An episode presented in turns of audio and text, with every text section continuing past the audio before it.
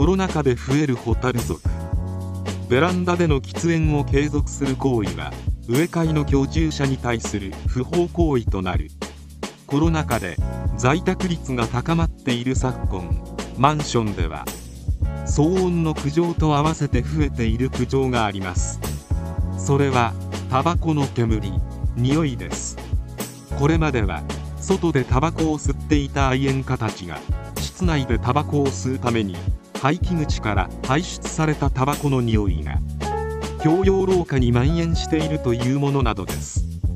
室内で吸う分はまだ致し方ないと思いますが家庭内犬猿家に室内から追い出された方がベランダで喫煙する例も少なくありません。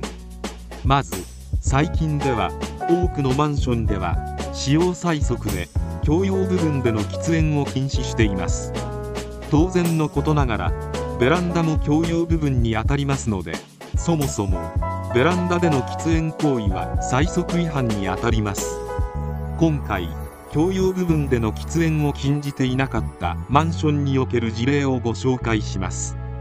事件の概要波行です。A さんの居室の真下に居住している B さんは自身の居室ベランダで喫煙を継続しました。A さんは B さんに対して手紙電話回覧等でベランダでの喫煙をやめるように求めましたが B さんはこれを無視し喫煙を継続しました。そのため喘息等の疾患を有していた A さんが体調を悪化させ精神的肉体的苦痛を受けたとして不法行為による損害賠償を請求しました。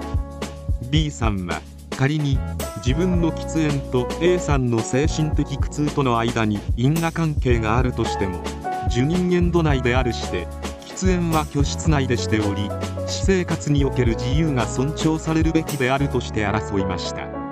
またこちらのマンションの使用催促にはベランダでの喫煙を禁ずる規則はありませんでした。問題点は B さんがベランダで喫煙する行為は A さんに対する不法行為になるかという点です。結論です。裁判所の判断は A さんの請求を一部認め B さんに対し損害賠償を命じました。詳細です。自宅の所有建物内であってもいかなる行為も許されるというものではなくこの行為が第三者に著しい不利益を及ぼす場合には制限が加えられることがあるのはやむを得ないとしました。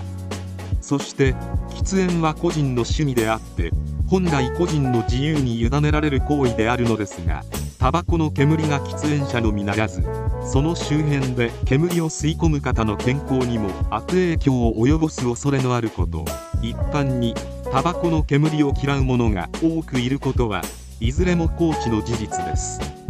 したがってマンションの占有部分及びこれに接続する専用使用部分における喫煙であってもマンションの居住者に与える不利益の程度によっては制限すべき場合がありえるので他の居住者に著しい不利益を与えていることを知りながら喫煙を継続し何らこれらを防止する措置を取らない場合は喫煙が不法行為を構成することがありえると判断しました。